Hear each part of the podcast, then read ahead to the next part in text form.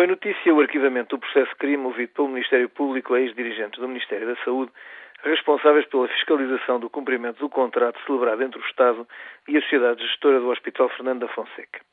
É uma história já antiga e este um de inúmeros processos de que estes dirigentes foram alvo. Apesar de não conhecerem por menor a matéria processual e, como tal, não me dever pronunciar, de um facto tenho a certeza. A natureza kafkiana do acontecido e o risco para o país das suas consequências. Resumidamente, e para que conste, os factos foram os seguintes. Um governo, fruto de uma exclusiva decisão política tomada por políticos, decidiu atribuir a gestão de um hospital público a um grupo financeiro privado mediante um contrato complexo. Com a ligeireza que caracteriza a tomada de decisão em Portugal, foi atribuído a um órgão da Administração de Saúde, ao caso ARS Lisboa e Val do Tejo, o encargo de velar pelo cumprimento do contrato.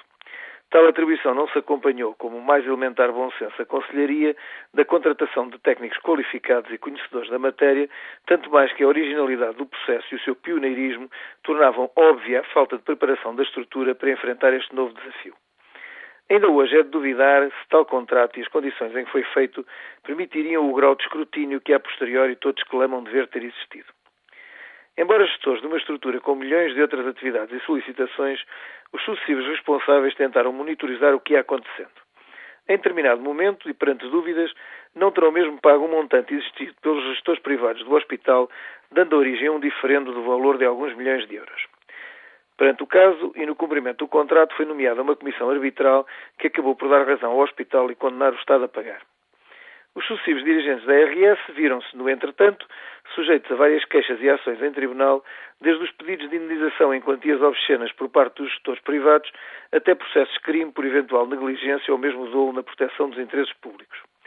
O cúmulo da desfaçatez foi atingido quando o ministro da época se recusou a fornecer proteção jurídica aos seus funcionários, deixando-os sozinhos nos tribunais, tendo de contratar advogados e pagar custas judiciais para enfrentar um poderosíssimo grupo financeiro.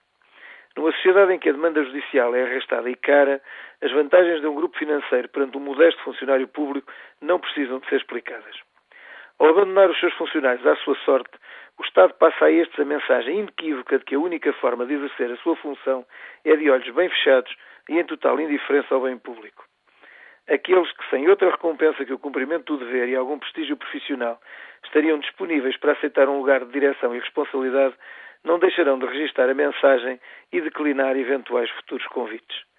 Privada dos melhores e mais disponíveis, a administração pública passará a recrutar nos mais protegidos, mais inconscientes ou mais aventureiros, com as consequências previsíveis.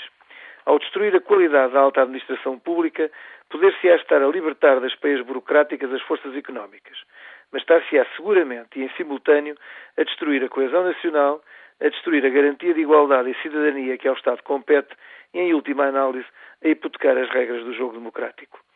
Num país que nunca teve feudalismo, um dos seus maiores reis, João II, concluía no início do seu reinado que seu pai apenas lhe legara as estradas e caminhos do reino. O que precisou de fazer para devolver o poder ao Estado, reconstruir o país e permitir a Índia e o Brasil não foi a página mais edificante do nosso passado coletivo.